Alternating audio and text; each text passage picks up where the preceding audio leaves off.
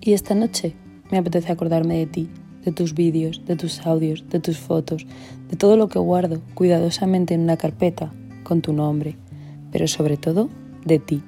Repasarte mentalmente, trazar un mapa mental con todo lo que sé de ti, con todo lo que tú me has contado. Crearme un Excel virtual con tus cosillas que estoy segura de que me encantarían. Mientras la noche está en calma y yo estoy echada en los pies de la cama, con la cabeza al revés, como si hacer esto fuera ayudarme a olvidarte o jugar con una nueva perspectiva de la vida y alejarte.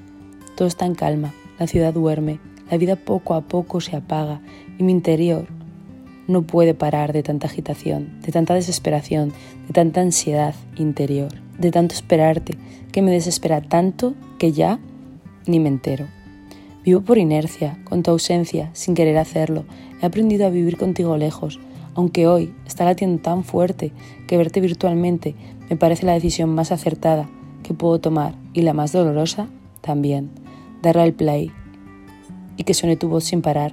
Tu voz inunda todo el salón y late muy fuerte en mi corazón.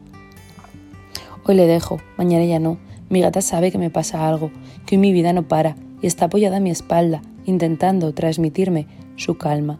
Tú y tus vídeos, tú y tu voz, y ya tenemos otra vez la ilusión latiendo a mil en mi interior. Soy idiota, me siento idiota. Hoy necesitaba un poquito de dosis idiotas de ti, de un trago y sin hielo, a palo seco, tu mirada, tu voz y esas canciones que me traspasan el corazón. Es lo más absurdo del mundo, lo sé, así lo siento, así me creo que quizás alguna vez quieras volver y empezar otra vez de cero a conocernos.